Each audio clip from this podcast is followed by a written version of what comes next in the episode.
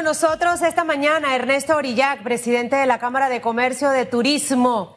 Vamos a entablar conexión con él de inmediato. La semana pasada compartíamos, señor Orillac, de una caída de casi el 98% en el sector turismo. Eh, ha sido difícil, ha sido complicado. Eh, ¿Cómo va a ser ese plan para, para reactivar un sector que de por sí ya venía golpeado y, y si sienten que está eh, el gobierno como alineado básicamente a las metas que ustedes tienen establecidas. Buenos días. Muy buenos días, muchas gracias por la oportunidad. Bueno, sí, en definitiva, eh, como tú bien comentabas, Susan, es un, son tiempos muy complicados. Obviamente, por razones obvias, hemos estado eh, prácticamente cerrados y sin ningún tipo de ingresos por más de seis meses, casi siete. Escuchaba a Raful hace un rato eh, del aeropuerto hablando, bueno, nosotros eh, tenemos una afectación eh, alineada realmente con, con, la entrada de, visitantes internacionales, que es de, lo que vivimos en un 85% a nivel de turismo internacional. Así que, por supuesto que sí, ahora nos estamos reactivando poco a poco.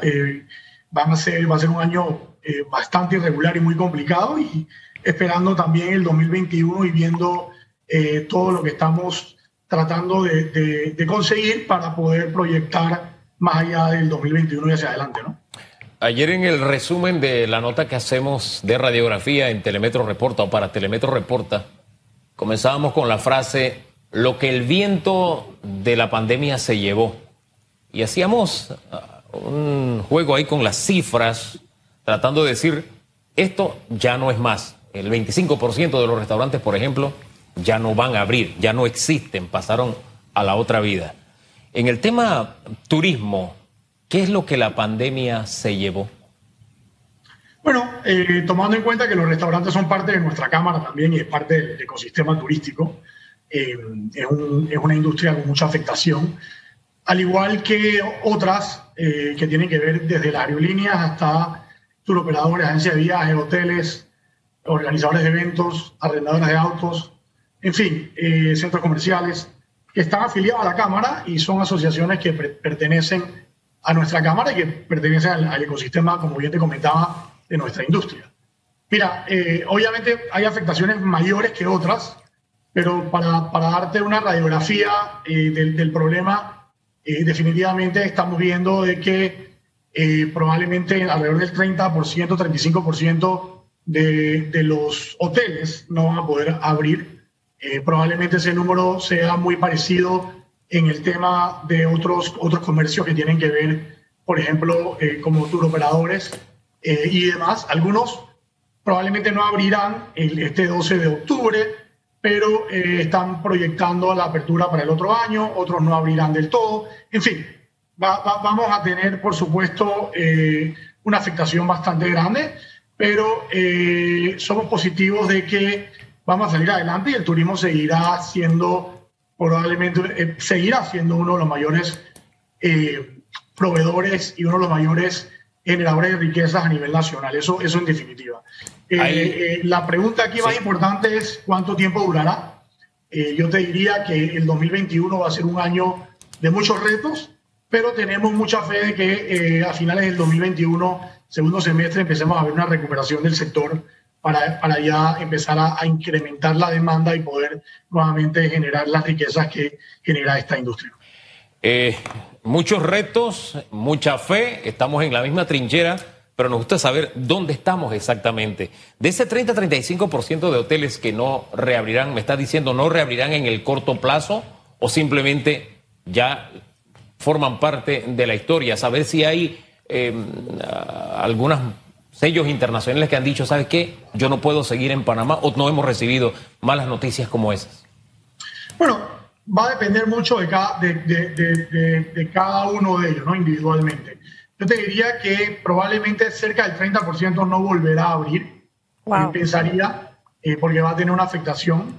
Eh, vamos, a, vamos a decir que eh, de otros, de otros, de otros parte de la industria, probablemente dependiendo del tamaño de cada uno, eh, vayan a abrir periódicamente y empezarán a, abrir operaciones a un 25, 30% de su capacidad e ir poco a poco levantándose, ¿no? Eh, todo va a depender, obviamente, de, de, la situación financiera de cada uno y de los paquetes eh, o del el plan de financiación que puedan llegar a, a conseguir para precisamente poder aguantar eh, ese, estos, este año que, del 2020 y probablemente parte importante del 2021, ¿no? Porque definitivamente una empresa que no tiene que no tiene ingresos obviamente no se puede sostener. Entonces, eso es lo más importante. Nosotros hemos estado en conversaciones y seguimos en conversaciones con, con el gobierno y con las entidades, eh, con la Autoridad de Turismo y otros, buscando eh, las formas eh, y buscando vehículos importantes para poder, para poder mantener la industria. ¿no? Y hemos, hemos avanzado en, ese, en eso. Ahora mismo estamos en negociaciones de todo tipo, no solamente a nivel financiero, también a nivel de exoneraciones, eh, que tiene que ver con, con, la parte tributaria y otras, y otras más, ¿no? Entonces, todo va a depender también de, de lo, que, de lo que el Estado nos pueda ayudar. Eh, me refiero a ayudar, no significa que nos van a regalar dinero, sino facilitar ahora, eh, como te decía, algunas algún préstamos, exoneraciones y otras para poder realmente salir, salir adelante en esta crisis que estamos viviendo. En ese 30% del que usted nos menciona, que probablemente no va a abrir eh, ni a corto, mediano ni largo plazo, ya a la fecha ustedes eh, tienen como el reporte si ahí hay hostales, pequeños hotelitos. He conversado con varios amigos que tienen hoteles, específicamente en Chiriquí, pequeños, hotel boutique, y todavía no van a abrir. Eh, ¿Tienen ustedes información de hostales, pequeños hoteles o grandes hoteles que van a cerrar porque obviamente esto los afectó muchísimo. Y la segunda pregunta, hablando de ese apoyo por parte del gobierno, em, siento que hemos ido como poco a poco haciendo cosas a nivel del turismo, pero no cosas puntuales que nos, que nos hayan traído resultados favorables, que es lo que estamos esperando. Em, como que hemos ido paso a paso al conversar con, con varios eh, empresarios de este sector, algunos se sienten un poco decepcionados, sienten como que no hay una, una brújula, como que no está tan ordenado todo esto y ahora con la pandemia mucho peor. Quisiera saber si la Cámara de Turismo eh, comparte parte de esta percepción o si ustedes sienten en realidad que el gobierno sí tiene un norte fijo en cuanto al tema turismo y que obviamente hay que ser positivos, pero también necesita un plan para poder tener los resultados que estoy buscando. Esas dos cositas, señor Orillac. Definitiva, mira, Susan. La primera, de parte de los hostales y pequeños eh, comercios, obviamente nosotros mantenemos eh, constante comunicación. La, la Cámara, eh, dentro de sus asociaciones, los pequeños hoteles, que es la, Asociación de Pequeños Hoteles OPAN, forma parte, o sea que tenemos una comunicación constante con su presidente y, su, y sus miembros y sus agremiados. muchos hoteles están viendo la posibilidad de abrir, otros están viendo la posibilidad de, mantenerse y no abrir por este año y empezar el próximo año. Algunos de ellos están proyectando abrir con menor capacidad. Todo va a depender, como, como bien te comentaba, de, muchos factores externos. Yo te diría que en el interior los hoteles eh, tienen una gran afectación, pero vamos a ver también cómo, se man, cómo, cómo empieza a moverse esa demanda que arrancó el día de ayer. Eso es muy importante para poder, para poder tener un termómetro en el sentido de ver cómo se puede mantener esa operación. Eh, yo soy positivo de que eh, podríamos, vamos a ir poco a poco recuperando mercado.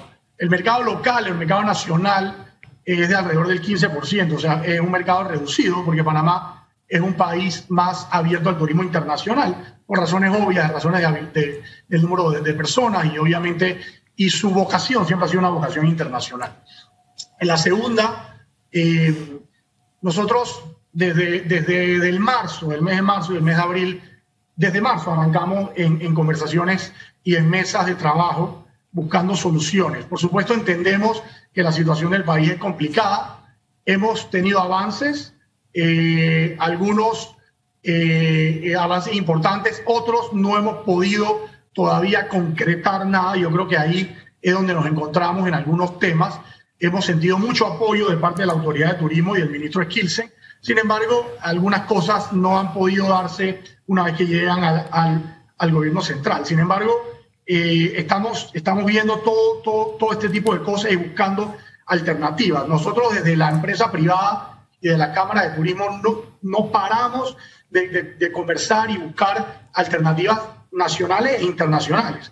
Pero una de las cosas más importantes que yo veo y como, y como sector privado vemos nosotros es que para poder salir adelante nosotros tenemos que tener una integración completa. Cuando me refiero a integración, tenemos que trabajar en conjunto.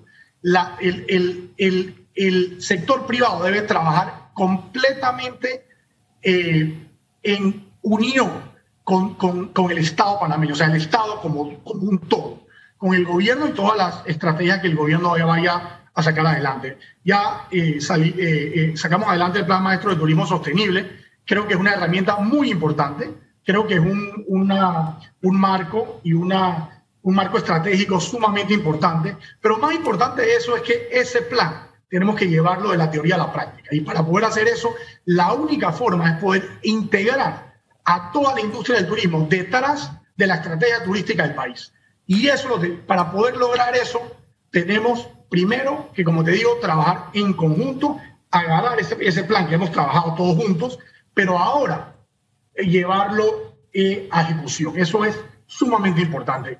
Eh, y, y debemos comprometernos en eso. Es muy fácil hablar de trabajar en conjunto, pero lo importante es realmente hacerlo, o sea, realmente compenetrarse e ir trabajando para levantar la demanda. Lo más importante que Panamá tiene que hacer hoy en día es levantar su demanda. Tenemos que levantar la demanda, tenemos que proyectar ese producto que, que nosotros tenemos que es único y tenemos que desarrollar nichos eh, y mercados que tienen un potencial enorme y que podemos sacarle ventaja. Hoy en día, eh, países de la región están abiertos al turismo y están viendo incrementos, todavía no a los niveles del 2019, pero poco a poco eh, se, van, eh, se van viendo y se van nivelando. Es el caso, por ejemplo, de vecinos, eh, de vecinos nuestros como Costa Rica, Isla del Caribe, República Dominicana y otros más que no voy a mencionar aquí, pero que creo que tenemos que llevar a Panamá a, como te decía, a comunicar ese producto que Panamá tiene y llevar adelante este plan estratégico eh, que es muy interesante y un plan maestro realmente muy bien pensado y muy bien, eh, muy bien eh, estructurado y que fue consensuado entre la empresa privada y el sector gubernamental. usted habló de que había iniciativas que se conversaban con la ATP, pero al llegar al gobierno central se trancaban. ¿Qué está trancado en este momento? Bueno, Hugo, más que todo, yo te diría que iniciativas que tienen que ver con, por ejemplo, los temas de, de, los préstamos. Por ejemplo, el tema, el tema de los préstamos bancarios. Cuando hablamos de los préstamos bancarios, hablábamos de, de ver la posibilidad de, trabajar con, con, eh, eh, con, con, los bancos, tanto el Banco Mundial como el Banco Interamericano de Desarrollo, planes que puedan, que, que, puedan ser compatibles con el sector. Por ejemplo, hablábamos de, poder llevar eh, préstamos a largo plazo con, eh, con por ejemplo, eh, con que puedan, que puedan ser pagaderos al segundo año, o sea, que, que, que, las empresas tengan un año para poder, para poder nivelarse y poder en el segundo año empezar a pagar estos préstamos blancos. Eso era una de las propuestas que teníamos, eh, no la hemos podido concretar. Sí se ha, ya hemos leído y hemos, sabemos que eh, parte del préstamo del BIC, o 300 millones de dólares de los, préstamos están disponibles. Sin embargo, hemos visto también que muchas eh, eh, pymes, muchas pequeñas y medianas empresas, es muy difícil poder, poder acceder a esto por los trámites y todo lo que, lo que piden estos, estos requisitos. Entonces, por ejemplo, garantías, por ejemplo, temas que tienen que ver con, con estructuras de, de, y presentaciones de, de, estas empresas que obviamente están ahora viendo buscando un salvavidas para poder hacerle frente a lo que resta este año y, de, y del próximo. Entonces, ese tipo de, de, acciones eh, son las que hemos tratado de llevar adelante. También eh, estamos hablando eh, de acciones por el lado de los tributarias. Sabemos que, que, los tributos son importantes. Nosotros queremos seguir generando impuestos, pero tenemos que tener flexibilidad para que las empresas puedan tener la flexibilidad de ir poco a poco nivelamos. O sea, no, no, no podemos abrir hoy, decir, oye, vamos a, vamos, a, vamos a ponerle el switch on y que la luz se vaya a prender enseguida y que todo vuelva a la normalidad. Eso no va a pasar. Vamos a ir poco a poco, las empresas van a abrir con un 20, 25, 30% y van a ir poco a poco creciendo, dependiendo, como te decía, de cómo, cómo ven la demanda y la proyección de la demanda a corto, mediano y largo plazo. Regresa a la mesa el tema de financiamiento. Lo hemos hablado para otros sectores y pareciera que también es uno de los puntos importantes en el sector turismo. Esos 350 millones de dólares eh, del, Banco Interamericano de Desarrollo, BID, estaban divididos en 150 millones para pymes y 150 millones eh, para el sector agropecuario.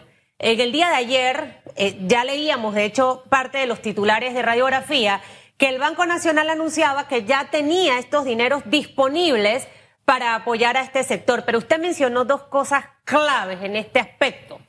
Y es que hasta ahora eh, la oferta del gobierno es estos financiamientos, mm, la banca de oportunidades, por ejemplo, caja de ahorro, em, pero solamente llega hasta un monto de 5 mil dólares. Eh, si tienes menos de dos años, vas a estar como limitado a poder adquirir estos financiamientos. Y después de un golpe tan fuerte de seis o siete meses, no solamente es el poner el pediluvio y el gel alcoholado y, y tomar la temperatura. Eh, muchos de estos locales también sufrieron deterioro producto de estos seis o siete meses de estar cerrados. Segundo, tengo que salir con algo novedoso para atraer al mercado. Tengo que invertir allí, eh, pagar lo adeudado en estos seis o siete meses. Es decir, que al final los montos tan pequeños, señor Orillac, desde mi punto de vista, porque igual pertenezco a ese sector de pyme, no es suficiente. Y usted mencionaba el segundo aspecto de la parte tributaria que hasta ahora también lo ha planteado cámaras de comercio, pero no se ven luces frente a estos dos temas. Yo no sé si a nivel de gremio ustedes han logrado eh, llevar estas preocupaciones, estas dos al menos que para mí son las de más eh, peso para poder sobrevivir luego del COVID y qué interés tiene el gobierno actual. Sí, mira, eh, definitivamente esos, dos puntos son, son muy válidos. Lo, que tú dices es totalmente cierto. ¿no? nosotros hemos llevado a través de del Consejo Nacional de Turismo, que es el ente máximo del turismo a nivel, a nivel nacional y que es como la Junta Directiva de la Autoridad de Turismo, se, se, ha, se ha, armado una comisión, un, comité de crisis y ese comité de crisis está llevando varios de los puntos, de esos dos puntos que mencionamos y otros puntos más en el sector. Y estamos entonces con ese comité de crisis trabajando a través de la Cámara de Turismo. Pero es importante que, que, que, el gobierno entienda de que este sector eh, era o es, fue eh, uno de los sectores y será uno de los sectores que mayor ingreso trae al país, porque son dólares que vienen a la economía, o sea, dólares frescos que entran a la economía eh, que, genera el turismo. El, turismo, para que tengas una idea, genera, generó más de 4.500 millones de dólares en el 2019, o sea, al Producto Interno Bruto. Y eso sin tomar en cuenta el turismo, el turismo eh, aeronáutico, el turismo aéreo. Eso significa que, que si tú lo sumas y, sumas el turismo, el turismo de aerolínea, o sea, el turismo, el turismo aéreo, estás hablando de un 14% del Producto Interno Bruto. 14% del PIB de este país vive del turismo. Y eso sin contar toda la industria que, que a nivel indirecta se beneficia del turismo también. Entonces, es muy importante entender de que Panamá es un país de vocación, no solamente de vocación turística de vacacional, sino una vocación turística que tiene que ver por, por lo que Panamá es, o sea, toda la parte corporativa, la parte de logística, la parte del canal, la parte de las empresas SEM, están interconectadas a ese, a ese sector turismo, a este sector turismo. Entonces, es sumamente importante que se le dé toda la atención al, mismo. Ayer eh, eh, estuvimos en un acto con el presidente del Plan Maestro de Turismo eh, y del Turismo de Conservación e Investigación, que es, un, es parte del plan y es, y es una herramienta muy importante que creo que, que nos va a ayudar muchísimo. Pero nada de esto va a funcionar si realmente la empresa privada no está completamente atrás de todo esto. Es muy importante integrar a la empresa en todos los aspectos y en la parte de comercialización es sumamente importante, al igual que tenerla eh, informada de todo lo que se está haciendo y trabajar en conjunto. Porque, Susan, al final, todo el dinero que nosotros vayamos a, a, a invertir en posicionar a Panamá tiene que venir también con el dinero que la empresa privada pueda aportar a esa estrategia. O sea, me refiero a que si nosotros tenemos 10 dólares, o sea, si, el, si el gobierno tiene 10 dólares y la empresa privada tiene 30, entonces tendremos 40 pero tenemos que sumarlo, entonces tenemos que integrarlo. La integración va a ser clave. Y hablamos mucho de integración en palabras, pero tenemos que llevar la teoría a la práctica. Y ahora nos toca a todos trabajar, a todos trabajar juntos en esto. Porque al final todos somos embajadores de este país. Panamá tiene una posición estratégica. Panamá tiene unas ventajas competitivas que no tiene prácticamente ningún otro país. Entonces tenemos que sacarle provecho, tenemos que entenderlo y tenemos que, que, que, tomarlo como nuestro y llevarlo hacia adelante. Eh, son tiempos realmente eh, eh, muy, son retos y son tiempos que, que, van a ser difíciles y complicados. Pero definitivamente cuando nos vayamos a, cuando vayamos a conversar en un año, un año y medio, la situación va a ser completamente diferente y vamos entonces a empezar un crecimiento. Y ese crecimiento del turismo va a seguir y, se va, y va a volver a ser uno de, los, de los mayores motores de la economía del país. Entonces, para poder volver a ser el, motor más importante de la economía del país y generar esa riqueza y distribuir esa riqueza, tenemos que apoyar al sector. Porque si no lo apoyamos, toda esa estructura, toda esa infraestructura que hemos trabajado por los últimos 25 o 30 años, simplemente no va a estar ahí. Si no está ahí, obviamente la competencia y los, otros destinos que sí están viendo todo, lo, que está pasando nos van a sacar ventaja. Entonces, por ende, en mantener esa, esa estructura turística, esa, ese, ese eh, que es lo más importante, yo diría, de, lo que tenemos hoy en día, eso tenemos eh, que conservarlo, tenemos que cuidarlo y tenemos que buscar las formas de que las empresas se mantengan, eh, sobre todo, como te decía, en este año que es complicado y el próximo para que en 2022 podamos nuevamente florecer. Junio 2021, Hugo, más o menos por ahí la cosa agarra, así que hay que aguantar un poquito. Si aguantamos seis o siete meses, vamos a aguantar más. Aguantar y trabajar. Ahí en la trinchera es esa, ¿no? Y reinventarnos. Gracias, don Ernesto. Que tenga buen día. Muchas gracias a usted. Gracias por invitarme.